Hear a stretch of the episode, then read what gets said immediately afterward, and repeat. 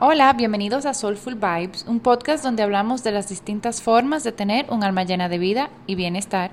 Mi nombre es Selma. Y yo soy Mónica. Y continuando con el tema del mindfulness o atención plena, como lo quieran llamar, eh, tenemos una invitada muy especial para nosotras. Eh, ella es Karen Rodríguez, venezolana. Para contarles un poquito de Karen, ella estudió ballet desde los 7 años durante 10 años. Tuvo 8 años como bailarina profesional de danza contemporánea y ahí fue donde conoció el yoga. Al llegar a Panamá, continuó con su entrenamiento de yoga, hizo su Yoga Teacher Training de 200 horas y actualmente es la directora de Mandala Panamá, estudio de yoga. Lleva actualmente dos años en Panamá. Bienvenida, Karen. Gracias a ustedes. Qué felicidad tenerte. bueno, para que sepan, hemos durado casi dos horas parloteando y por fin decidimos ponernos a grabar el podcast. Así que Karen, suéltate, así como estás hablando ahora. Pero bueno, Karen, cuéntanos un poquito. A mí sí me gustaría saber cómo, cómo llegaste de la danza contemporánea al yoga.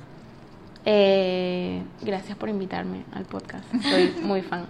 Eh, nada, porque en la última compañía en la que yo estuve eh, se llama Teresa Danza Contemporánea, que es del Teatro Teresa Carreño, allá en Caracas. uno de los entrenamientos era dos veces a la semana hacer una clase de, yoga. claro, entonces era una clase de vinyasa para bailarines. Entonces, claro, y además teníamos una hora y media de clase y nada, la profe podía hacer un montón de cosas con nosotros. Después me di cuenta de eso. Y, y ahí fue que lo conocí, que me enamoré del yoga y, y pude ver como todos los beneficios, en principio físicos, ¿no? Y nada, en lo que llegué aquí, aquí la, la, la, que estaba antes de la dueña, que era dueña de Mandala, ella era profesora, era quien me daba mis clases allá en Venezuela. Entonces yo supe que ya estaba aquí, enseguida di directo de cabeza a Mandala y M aquí. Wow. Wow, pero, o sea, desde antes ya tú venías con eso. Pero ¿y cómo fue?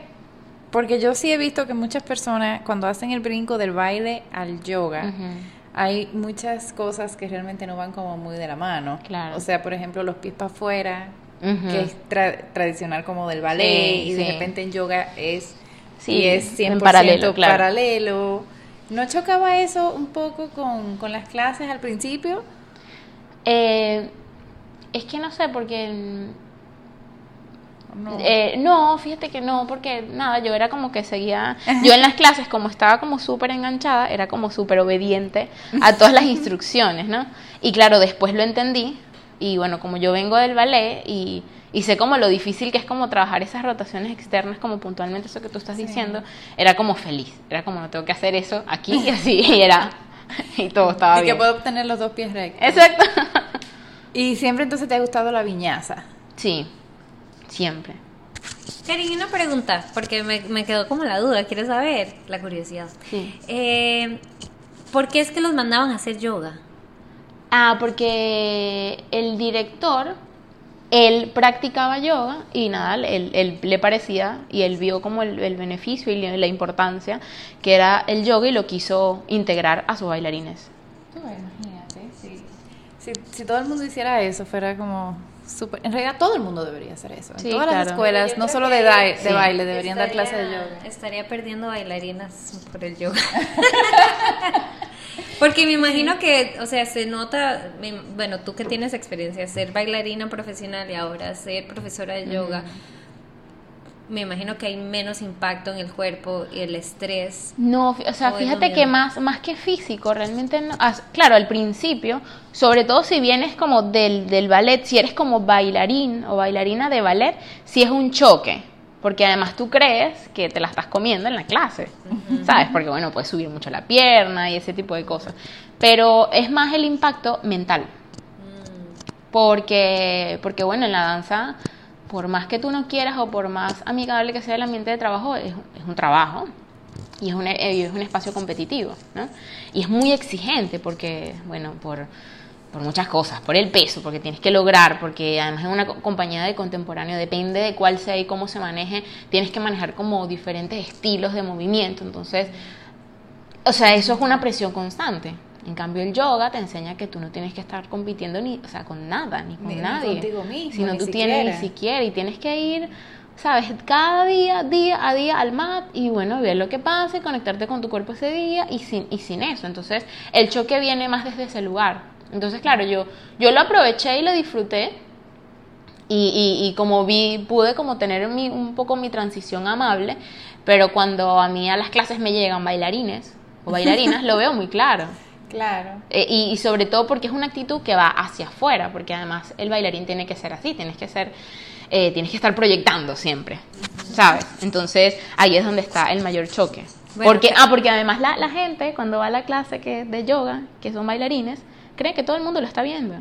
Y es como, no, nadie te está viendo. O sea, a nadie le interesa, ¿sabes? Y que así, y que súper. Abriendo el súper- pecho. Súper abriendo el proyectando, o sea, es que la pecho. palabra es esa, es proyectar. Entonces, y sabes, es como, no, a nadie le interesa. O sea, no, nadie te está viendo, todo el mundo está en lo suyo. Entonces, es más eh, como un choque de, de formas de pensar. Y bueno, todavía a mí me pasa. Porque bueno, ustedes no lo saben, pero Karen está estudiando Ayurveda, entonces me imagino que eso es muy pita de I'm the first, Claro. showing off, Claro. I'm the best, look at me. Exacto, claro. No, y porque, y porque además, y es lo que te digo, es que es. porque además, eh, porque tú tienes que ir proyectando por la vida para que la gente te vea. Porque si no te ven, no te escogen ni en el elenco, ni en la audición, ni en el baile, ni en la cosa. O sea, no te escogen. Y tú estás ahí es para eso. Entonces tú tienes que ir por la vida proyectando y mostrándote y haciendo ver que tú sabes que tú eres, que no sé qué. Entonces eh, es completamente opuesto. Claro, eso es un, un- un momento de tu vida como bailarín, ¿no? Ya cuando tú, la gente sabe quién eres tú y, y ya está, pues. Y la gente ya sabe, este, esta persona hace tal cosa y esta no, y a mí me interesa por esto y ya está. Pero un, buen rato de tu vida tienes que estar en, esa, Así en ese estado, como, pues. como showing off todo Ah, el tiempo. sí mismo. Y la conexión con el cuerpo, específicamente eso, ba- bailarín versus yoga. O sea, tú sientes otro tipo de conexión, otro tipo de awareness, otra, ot- otra relación con tu cuerpo. Es que, eh, vuelvo, es lo mismo, es desde el, desde el, desde el punto de vista mental. Pero es eso, esa es mi pregunta. O sea, como que de repente bailando tú lo ves como que esta es una máquina que me tiene que llevar a cumplir mi objetivo, mientras que con el yoga es un poquito más Amigable. empático, amigable, un poquito más de unión, un poquito más de amor. Es que, Eh, claro, ujú, eso, eso, eso, es, eso es parte de, de ese proceso que para mí todavía sigue, sigue ocurriendo. Porque, porque, bueno, a ti te lo enseñan, y es lo que te digo, que yo estuve desde chiquita metida en eso. Y, el- ballet es como al doble que te exigen. Entonces, desde chiquita te están diciendo, tú puedes más, tú puedes más, tú puedes más, tú dale, dale, dale, dale, tú puedes más, tú puedes más, tú puedes más, siempre. O sea, eso nunca para. Y tu cuerpo puede, y tu cuerpo puede, y dale, y dale, o sea, así, o sea, es que no hay otro discurso. Entonces, o sea, tú creces con eso en la cabeza. Y de verdad, quitarlo, quitarlo, yo no sé si es imposible, supongo que sí, pero transformarlo es súper difícil porque, o sea, por ejemplo, yo lo vivo, yo lo vivo eh, dando las clases. O sea, yo no sé, supongo que habrá gente que da más clases, pero yo doy muchas clases en la semana y, y en el mismo día. Entonces, nada, a veces yo estoy agotada. Y es como, eh, no, no, no hay como compasión a veces hacia mí misma, sino es como dale, dale, que tú tienes que poder, tú tienes que poder. Entonces, ¿sabes? Ahí es donde entra, donde ahí yo, es donde yo, yo digo que tengo como mi práctica de yoga, practicar el, la, ese, un poco esa bondad, ¿sabes? Ese respeto, ese apapacho al cuerpo. Pero yo en ese, en ese aspecto, yo lo sigo trabajando. Y, y tu práctica entonces también me imagino que se ha vuelto mucho más suave. Aunque yo voy a hacer un comentario. Eh, eh, este fin de semana nosotros hicimos una meditación en movimiento el sábado y a mí todavía me dolían los hombros el lunes. Y yo ahorita le estoy diciendo a Karen, cuando lo vimos, ay Karen, que a mí todavía me duelen los hombros y yo dije, pero yo estoy igual, yo estoy normal, como si no fuera, como si no fuera nada. Pero entonces todavía es intensa tu práctica personal. Aunque, Es o sea, todo es relativo, sí, claro. pero quizá para ti, comparado con tu ballet, sea suave, pero cualquier otra persona, o por lo menos Mónica que va a las clases de, de Karen, quizás sienta, sienta su cuerpo, todos los músculos de su cuerpo. De hecho, que yo he ido a varias y con diferentes profesores, y yo le decía a Rafa, yo no sé si lo otro que yo había hecho era yoga, pero yo me levanto el día siguiente y a mí me duele todos los músculos. Pero es un dolor, yo le decía a Karen el otro día, un dolor rico porque yo siento que I worked out. o sea, no fue como sentarme a ver una llama. O sea, no, no sé, o sea, y, para la gente que...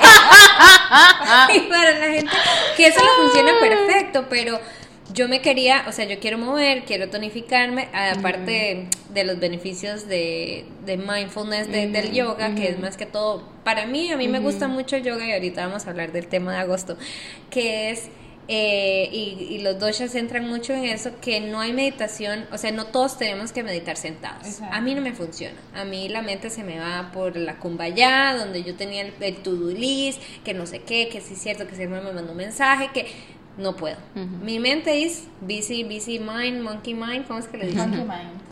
Pero en las clases de Karen es tan difícil que yo me ponga a pensar en mi to-do list. Porque yo necesito poner esa pierna de abajo. Y Mónica, la pierna de abajo, de la, en la rodilla abajo. Y yo, ay Dios mío, y no sé qué, las manos. Y es imposible. O sea, no puedo pensar nada más que en mi cuerpo, en mi posición y mi alineación. Y al final tengo el beneficio de que siento que dice ejercicio. O sea, eso es lo lindo que a mí me gusta, digamos, de las clases de Karen. Pero sí me duelen las nachas. que ahorita con lo que dice lo que dice Selma de lo de mi práctica, yo he yo he como, o sea, mi práctica física para mí es una cosa que sí es la práctica de yoga, pero realmente la práctica para mí, poner en práctica lo que representa y un poco la filosofía del yoga, va a la hora de yo dar clases. Mm. Porque, por ejemplo, cuando yo me siento al inicio y nada, los invito a que la gente se siente, a que cierre los ojos. Yo en ese, de como yo esté, yo veo lo ansiosa que estoy. Porque es que yo, esa guía, esa, como esa meditación inicial, me la hago a mí. Entonces ahí yo me doy cuenta si yo me estoy moviendo, si abro los ojos, si voy para todos lados, porque además estoy como pendiente de que si suena la puerta, si llegó alguien, quién llegó, ¿sabes? Entonces, para mí esa es mi meditación, esa es mi, como mi práctica. Entonces, yo, yo invito a la gente al inicio de la, de la clase a colocarle una intención a la práctica. Una intención que además te ayude a ir más allá de lo físico. Y, y muchas veces mi intención es estar tranquila, estar eh, ser más observadora con los estudiantes, ¿sabes? Y ver qué es realmente lo que la gente necesita. Porque a veces si yo estoy, a mí los cambios hormonales me, me, me, afectan, ¿no? Entonces a veces yo... A todas. Bueno, exacto este, a veces ponte, o yo estoy como baja de energía, o yo me siento que estoy muy pita, un poco alterada. Entonces, claro, yo ahí es donde entra mi práctica de yoga, practicar la compasión hacia mí misma, a calmarme y decir, bueno, aunque yo tenía una clase X planificada, no puedo, porque yo me tengo que calmar. Claro. ¿Sabes? Entonces, es como que eh, como ya yo tengo desde, es como lo siento, ¿no? Ya yo tengo desde chiquita la conexión con el cuerpo. Entonces, claro, yo necesito moverme y necesito hacer mi práctica de asanas.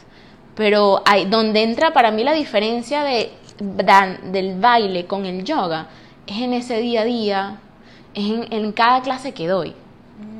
¿sabes? En, qué es lo que me pasa a mí en la clase, cómo siento yo la clase, cómo yo puedo, cómo, cómo es mi conexión y mi relación con mis estudiantes dentro de la clase.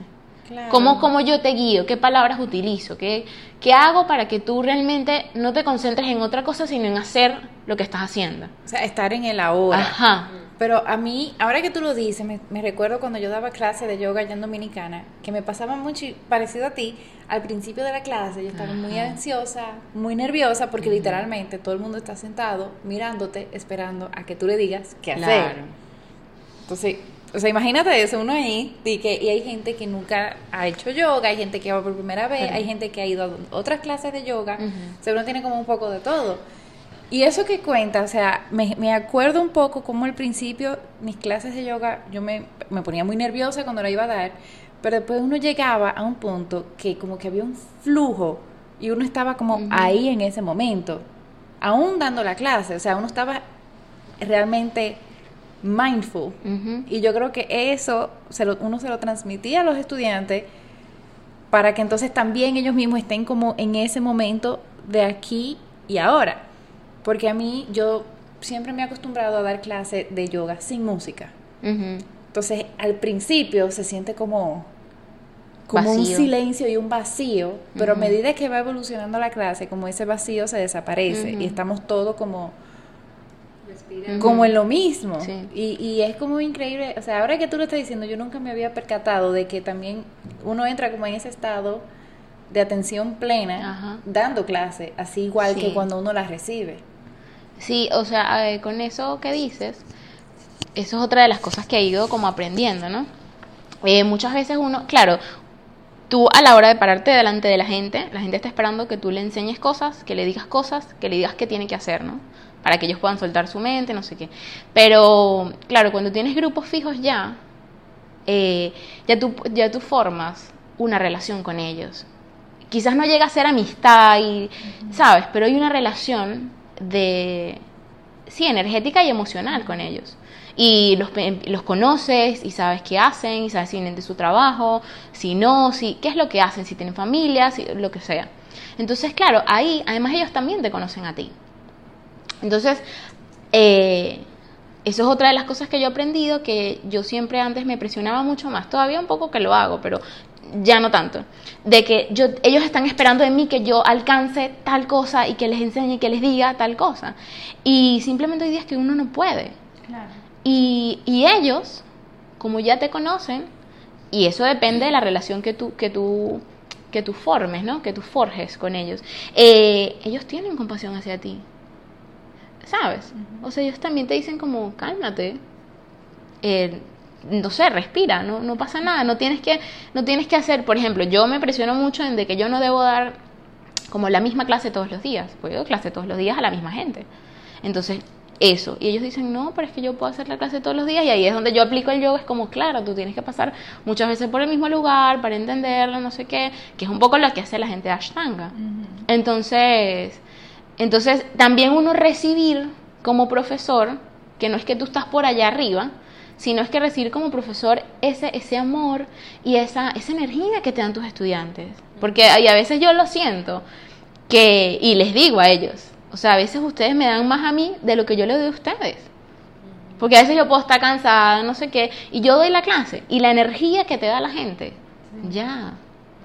Y te ayuda a liberar, y yo estoy haciendo la clase de otra manera. ¿Sabes? No es que yo no estoy haciendo la clase, estoy haciendo la clase pero desde otro lugar, pero estoy en ese, en ese espacio de meditación y movimiento. Exacto, eso mismo era lo que yo iba a decir, como que uno realmente, o sea, no hay, no hay que sentarse a meditar en la postura del loto. Hay muchas formas de meditar y meditar en movimiento, inclusive aunque uno no sepa lo próximo que va a pasar, porque en viñaza ninguna clase es igual, a la otra, como en Ashtanga o de repente como eh, secuencias como el saludo al sol, que, que también ese era como algo que a mí me surge. Yo decía, ok, meditación en movimiento. Yo que tengo mi práctica, no he sido la mejor, pero tengo mi práctica en mi casa y yo sí tengo conocimiento de las posturas, yo sí sé y empiezo en mi casa a fluir, entro en un estado de meditación en movimiento, pero fluyendo, pero ya yo me, me, conozco los principios de alineación, de yo sé dónde no. Pero ¿cómo una persona pudiera empezar una práctica de meditación en movimiento si no es profesor, si no sabe? Si, claro. O sea, si hay algún tip que tú pudieras como compartir a alguno de los oyentes que de repente no son profesores, que, sino que son estudiantes. O primero tal vez empezar por explicar qué es meditación en movimiento, para que... Y después ya como puedes dar como... Claro. Pueden empezar.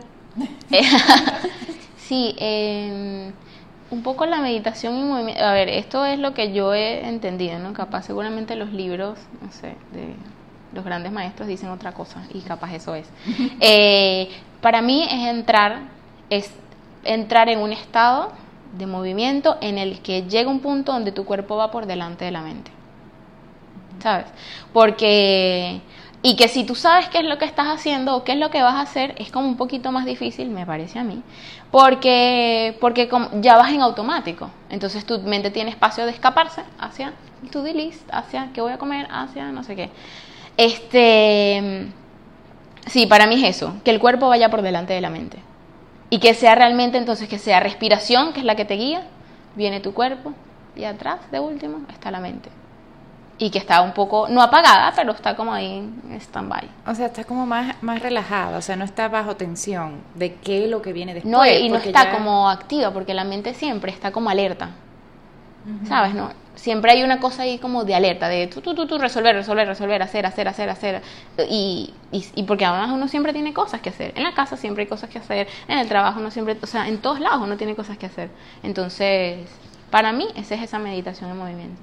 Bueno, Karen, a mí, la verdad, no me sirve sentarme a meditar, honestamente. O sea, como que yo lo he tratado y verás que a veces sí, pero yo no sé, Selma, si es mi bata in the air que me gana la cabeza y no puedo.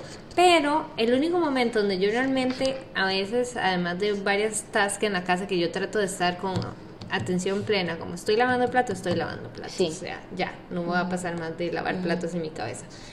Eh, es cuando hago yoga, por el mismo hecho de que, bueno, como tú lo dices, yo lo que hago es que mi mente se pone como, ¿cómo lo explico? Como está muy atenta del cuerpo que por lo generalmente no está, porque generalmente está pensando en todo lo que tengo que hacer, no como camino, qué estoy haciendo, qué músculo estoy moviendo, dónde puse la mano, que, el, que la copa, que las yemas, que el, cuello, que los hombros, o sea, son tantas cosas. Es, este, Karen me está enseñando, yo estoy tan emocionada, me está enseñando a hacer a mí la pincha, ¿verdad? Ajá. Oye, mayurasa, o sea, explica qué es es como una, inversión sobre los antebrazos. Una, una, inversión sobre los antebrazos sin poner la cabeza. Y yo no tenido muy buen eh, experiencia con eso porque la última vez que lo intenté me jodí el cuello y quedé mala como por dos semanas. Y yo dije, never again. sí. como que de hecho, la última clase me viste como raro. como never again. Y yo dije, o sea, mi cuello es demasiado. Y yo tengo mucho problema de cervical y de hombres y se me contractura fácilmente. Y yo dije, let me trust. Yo voy a confiar que Karen es una pro y ella me va a enseñar y no me va a poner de una ponerme de cabeza. Y en serio me puso literalmente contra la pared y me empezó a dar tips que solo contra la pared, ajá, indicaciones.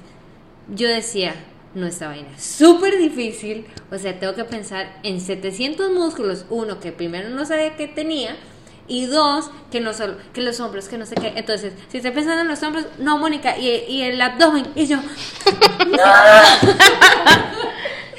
Pero ese es el único momento donde yo realmente estoy mindful de mi body, porque si no, me voy a joder, me voy a caer y quedé pincha en el suelo.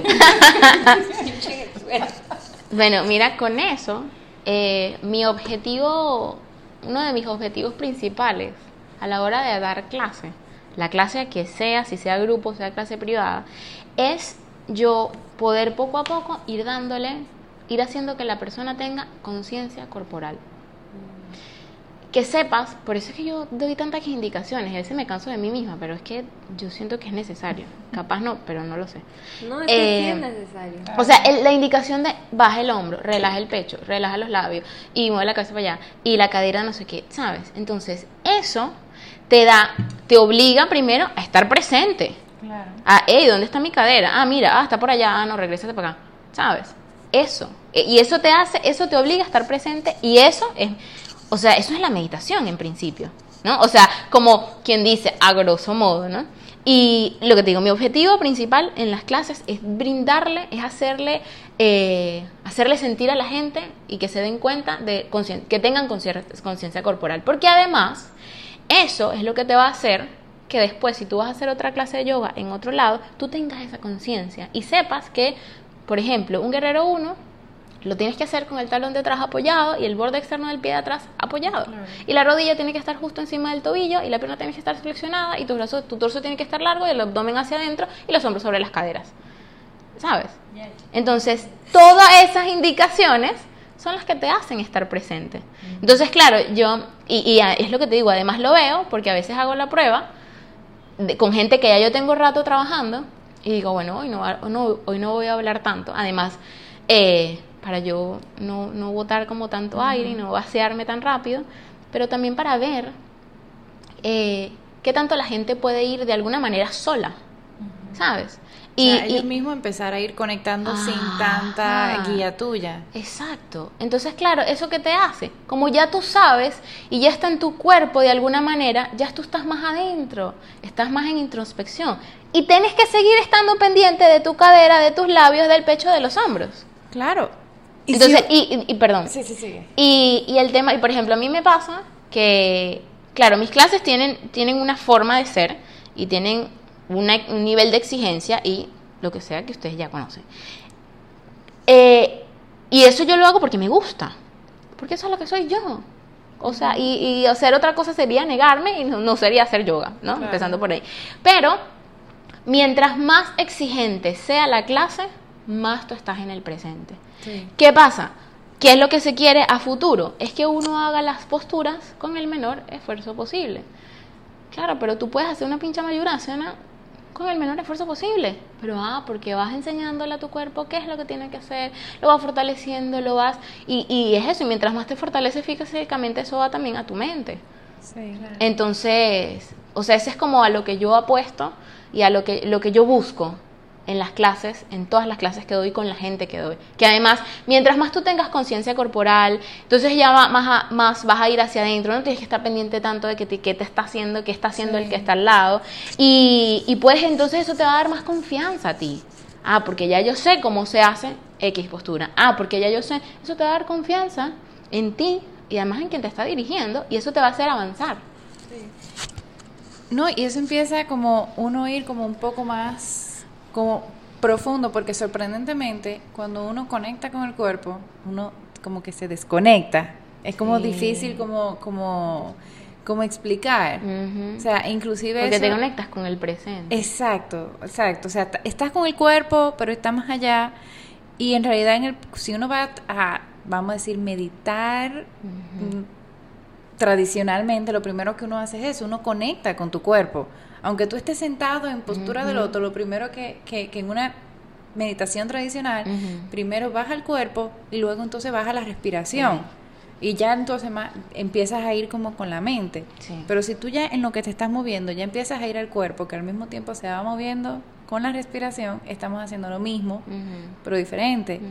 Y ese enfoque que, y ese tips que tú siempre dices de no apretar la boca, suaviza la frente, esos son clave. O sea, que también ayudan a que uno como que esté at ease en una postura retadora. Que también eso es como mind, o sea, yo creo que hay que vivirlo para experimentarlo, pero vale la pena vivirlo. Sí. yo quiero aclarar que creo que estamos combinando dos términos que cabe decir que en los podcasts anteriores es tratamos de, de, aclarar y lo, lo, creo que lo aclaramos con el primer podcast de, de Paola Castro, donde ella explica que tanto el mindfulness como la meditación son como los arroz y los frijoles, son dos cosas separadas. Que sí, a través de la meditación yo creo mindfulness o atención plena, es cierto, porque es una manera de entrenar a la mente a través de la meditación. Pero el mindfulness per se, porque yo creo que mucha gente lo, lo, lo, enreda o lo mezcla o llega un momento donde it has blurred lines, dijo Robin Thicke. Pero es que ahorita tenemos claro, pero, lines. Sí, exacto, pero lo que yo quiero decir como para que la gente entienda, el, el, el mindfulness es la atención plena. Y lo que yo, o sea, como, como desde el punto de vista de Karen, de yoga, uno puede llegar a estar mindful a través del movimiento. No meditar, pero being mindful, porque tú estás tan consciente y tan presente en la pierna, la mano, el cuerpo conectado, la respiración, que no hay manera que tu, de tu mente divague a pensamientos, a situaciones, a lo que sea que yo tenga que trabajar en el momento que termine mi clase de yoga. Sí, pero hablando de eso, o sea, por ejemplo, si tú estás practicando yoga y estás muy enfocado a todas esas cosas, empiezas en un estado mindful. Estoy mindful de lo que estoy haciendo. ¿Qué pasa? Yo creo que llega un punto, porque yo creo que aquí todos, bueno, a mí personalmente me ha pasado, no siempre, porque no soy así tan talentosa, pero he tenido prácticas en donde ese mindful trasciende y, está. y uno está como en un estado meditativo, que es diferente al mindful, porque tú tienes como, no es, no es de, de o sea, no es que tú te desconectas del cuerpo, pero esas cosas de las que tú estabas mindful al principio empiezan a suceder de forma natural y tú como que vas más allá. Y ahí sí se convierte en un estado meditativo, porque cuando tú te sientas a meditar normal, tú dejas de sentir, o sea, tú primero estás muy consciente de tus manos y después como que tú te conviertes en uno con las manos, o sea, es como, como así. Entonces yo creo que ahí es que viene como el blurred lines, de que al principio tú estás en mindfulness, being mindful en el presente, pero después eso se va transformando en una meditación. No es que pase literalmente cada vez que tú hagas eso, pero yo, yo, sí lo, yo sí lo he sentido.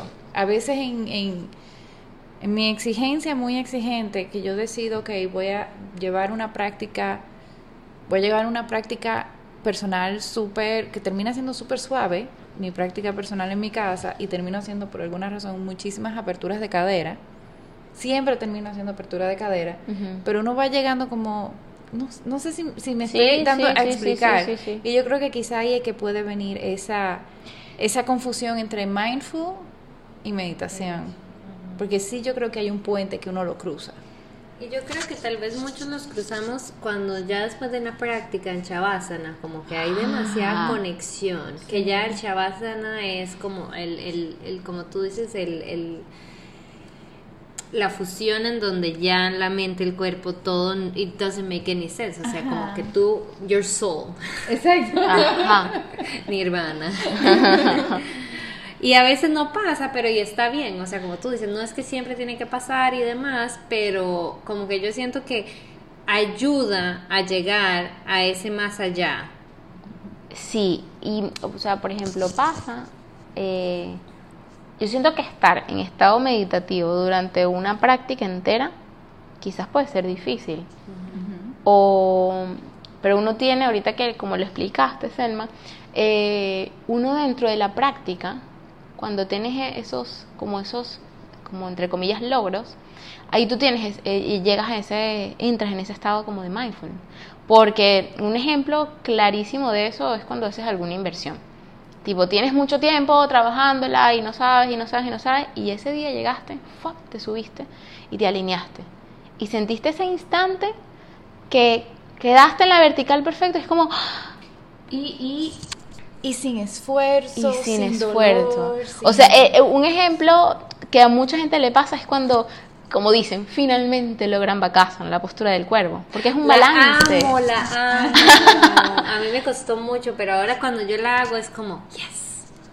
Entonces, cuando finalmente tú logras, porque es un balance, porque además no, claro, tienes que tener un poquito de fuerza en las muñecas, en los brazos, pero es más balance, es estar presente en el cuerpo donde las rodillas van aquí, el peso va acá, yo mi cadera sube, mi cabeza baja, o sea, todo eso.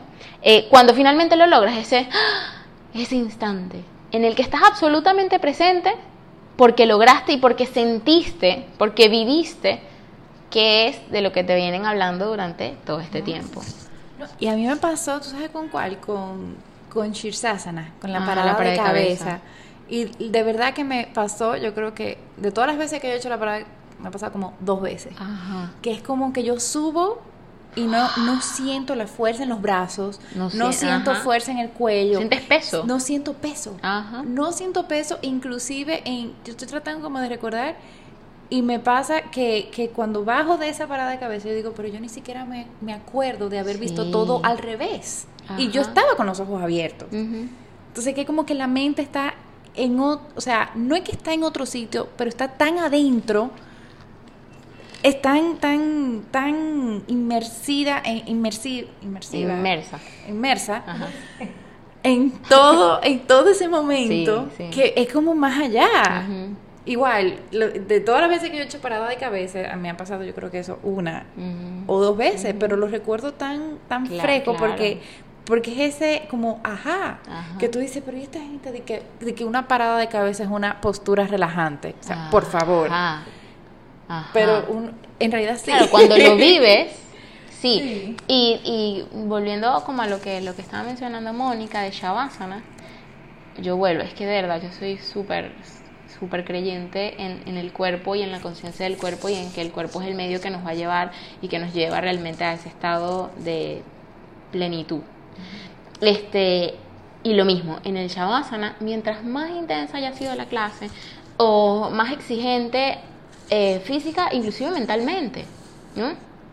Eh, en Shavasana es como que tu mente hizo mucho ejercicio, la mente, y está agotada. Y ahí entonces es que tú puedes realmente relajarte.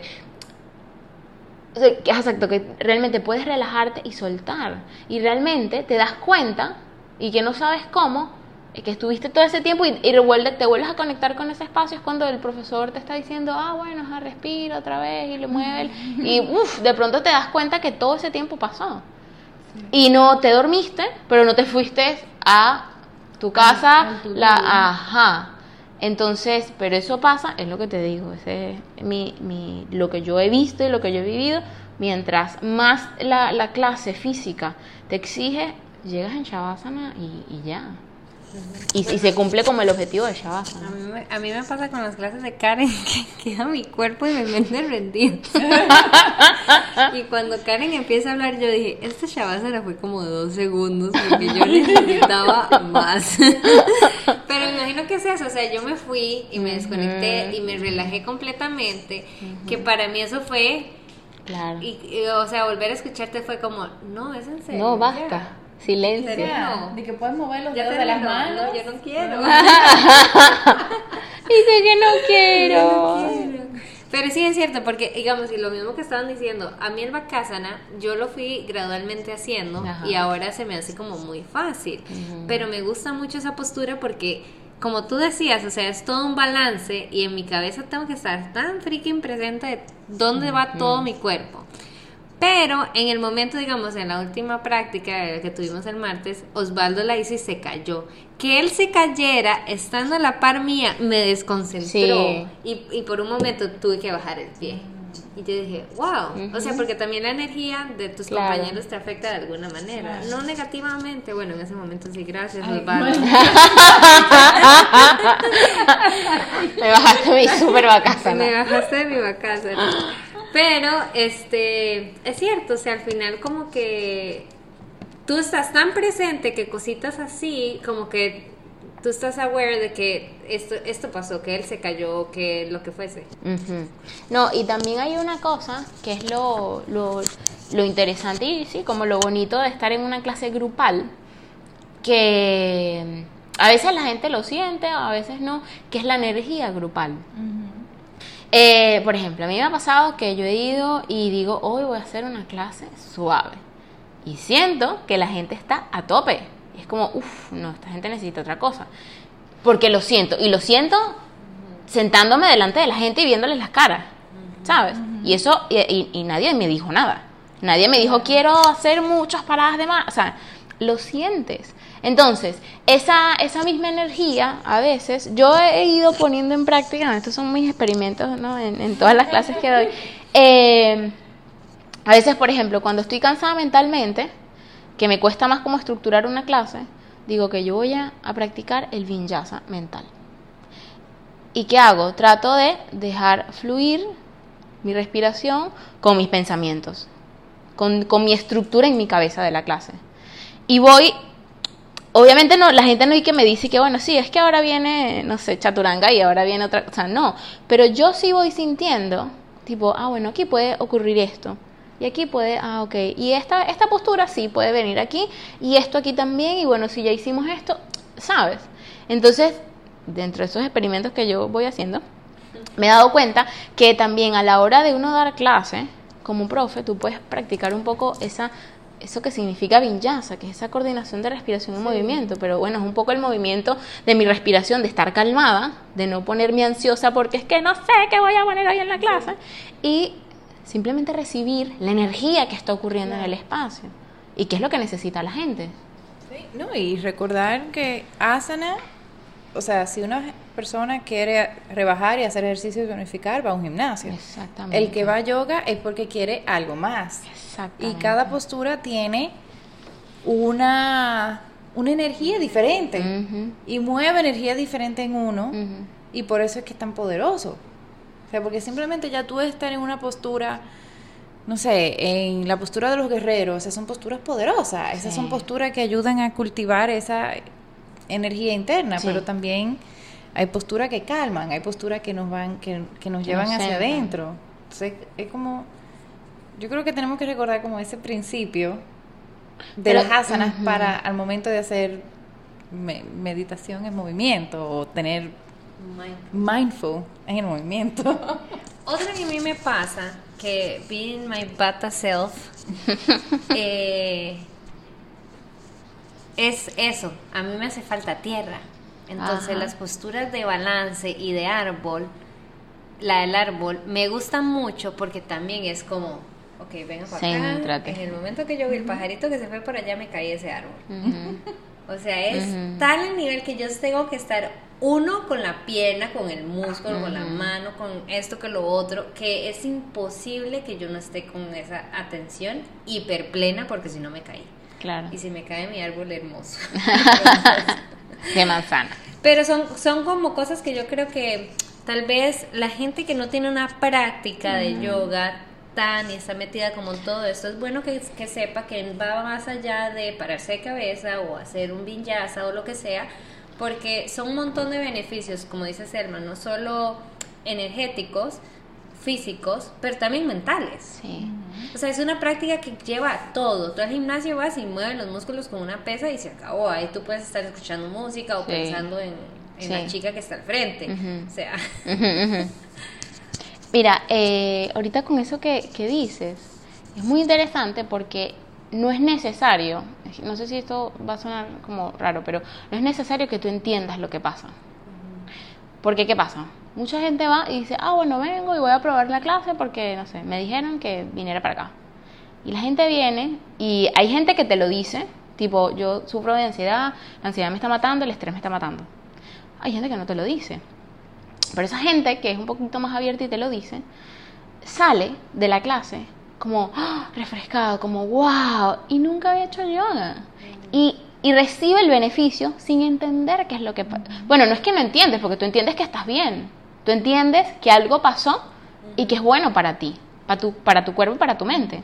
Entonces, eh, volviendo como a lo físico, porque eso es muchas veces lo que hay gente que rechaza, o rechaza no, como evita o se siente un poco intimidado por lo físico. Entonces, no, porque es que tú te vas a conectar con tu cuerpo, el tuyo que tienes y ya con tu pierna derecha, con tu pierna izquierda, ¿sabes? Y tú vas a ver qué es lo que puedes hacer y qué es lo que tu cuerpo puede hacer con esa pierna derecha y con esa pierna izquierda. Entonces, por ejemplo, en, en, Mandala yo tengo clases básicas los sábados y los domingos. Entonces hay gente que, una pregunta muy frecuente que me hace la gente es como, ah, bueno, ¿y cuánto tiempo tengo que pasar estando en la clase básica para pasar a la otra? Y claro, ¿y cuál es la respuesta? Eso depende de ti. Porque es que no es que en la clase, o sea, no es que la gente que está en la clase de Vinyasa regular multinivel, es que lo hace todo. No es eso. Sino es que la básica, y es lo que yo le explico a la gente, es para que tú conozcas ni siquiera, ni siquiera como el yoga. Es para que tú conozcas la dinámica de la clase mía. Porque tú estás viniendo conmigo y bueno, tú vas a conocer mi dinámica para que tú te relaciones, para que, bueno, y reconozca cuál es tu derecha y cuál es tu izquierda. Sí, porque eso, eso pasa. Sí. Y, y ya después tú ves si tú te sientes fortalecido, no tanto física, sino mentalmente, para entrar a la otra clase. Porque ¿qué pasa? Mucha gente, como tiene sus cosas en su cabeza, entonces no puede hacer la clase de vinyasa, no porque su cuerpo no pueda, porque yo marco los multiniveles. Entonces tu cuerpo tiene que ser nivel 1. Ah, no, pero tu mente está tiki, tiki, tiki, no, no, no, es que voy para adelante, voy para adelante, voy para adelante, y te quieres lanzar al nivel 3 y te pasa algo. Claro, porque ¿sabes? inclusive personas que, vamos a decir, que irían a la viñaza normal, quizás un día prefieran ir a la básica. Porque mentalmente... Muchos, muchos de la gente que va entre semana, va los fines de semana a la básica porque eso es lo que le quieren, eso es porque lo que el cuerpo necesita. Sí, porque es que no siempre es ir a mil. A veces uno quiere ir para, para atrás. justo yo lo estaba diciendo nosotros día, Mónica, yo lo que necesito es una buena clase de yin yoga con yoga nidra largo al final. Claro. Porque es ahorita mismo lo que mi cuerpo necesita, porque quizás físicamente yo no esté débil ni nada, pero mi mente está cansada, está agobiada eh, por mil cosas que pueden ser. Pero a veces uno, eso también es importante al momento de, de uno, ya sea ir a una clase de yoga o hacer una práctica en la casa o hacer un video, hacer lo que sea, escuchar cómo está tu cuerpo y tu mente y cómo está esa conexión, porque lo que dices, si tu mente no está lista y tú te vas a una clase avanzada y te quiere parar de cabeza, te puede lastimar el cuello. Claro. O, puede tener alguna otra lesión. No solo eso, que yo creo que lo que pasa mucho es que se crea esa, no, no sé si es decirle ansiedad, pero frustración. Porque claro, yo no estoy lista para pararme de cabeza. Mm pero todos lo están haciendo y yo me voy a quedar como la que no, que es por lo general lo que pasa cuando uno va a una clase en grupo, que uno se siente como el, el underdog. Claro. no me puedo parar de cabeza. Pero, o sea, a, a, esto que tú dices, digamos, yo voy a la clase multinivel con, con Karen y todos esos chicos son unos pros, pero yo, yo ya me conozco yo.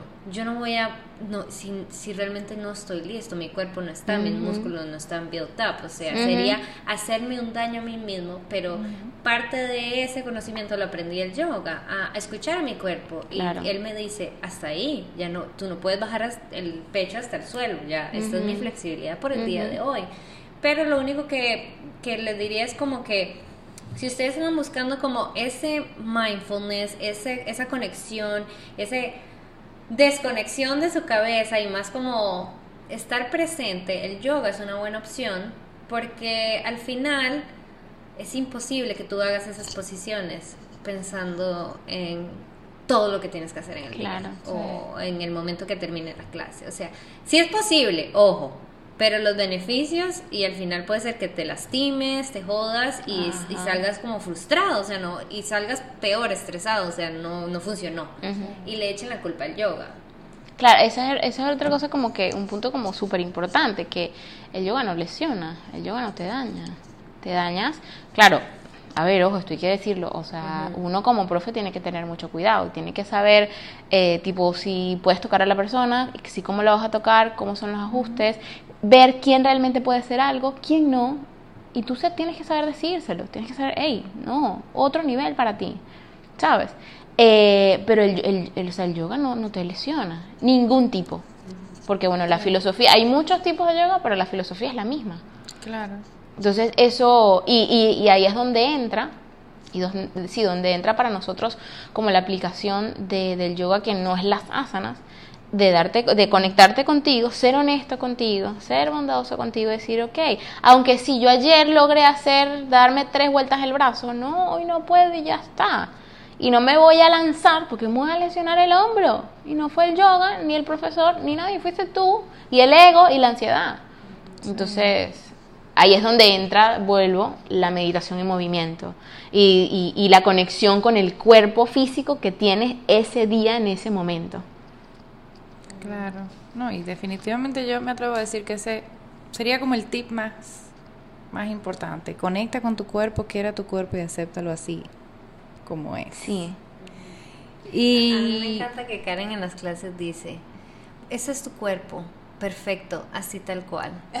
Sí. Hoy no llegué hasta abajo, pero así estamos. y es perfecto. Claro. O sea, es perfecto tal cual como es.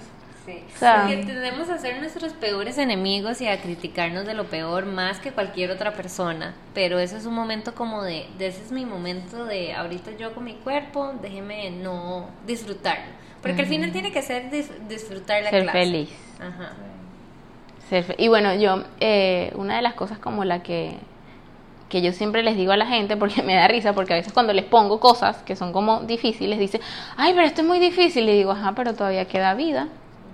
¿Sabes? Tipo, ¿cuál es la presión? Sí, yo te lo estoy poniendo porque así es que, entonces te lo tengo que poner porque para que tú aprendas cosas y además tú puedas ir viendo cómo vas avanzando pero no hay apuro. Exacto, no hay que hacerlo hoy. Y, y, y, vuelvo a lo de la clase básica y la, y la clase multinivel. La clase básica, y no porque la gente que está en la clase multinivel hace toda la clase, ¿sabes? Sino porque tiene un poquito más de conciencia corporal.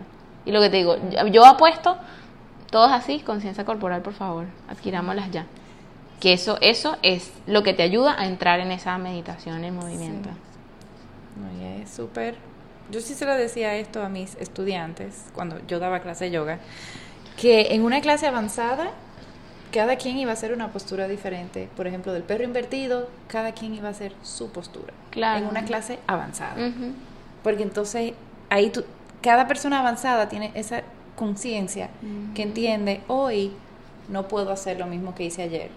O de repente, hoy sí puedo hacer lo que no hice ayer. Y aceptar eso. Y de verdad que esta conversación está demasiado interesante. demasiado, demasiado interesante. No quisiera parar, pero... pero hay que hacerlo. Pero hay que. Y como siempre, le hacemos esta pregunta a todos nuestros invitados. Que, ¿Cuáles son esas tres cosas que tú haces para tener un estilo de vida soulful? Eh, bueno, yo estoy como casi que todavía en ese proceso de buscar esas cosas. No sé si es muy terrible por siendo profesora de yoga, pero bueno, o sea, lo que es la realidad que habita en este momento en mí.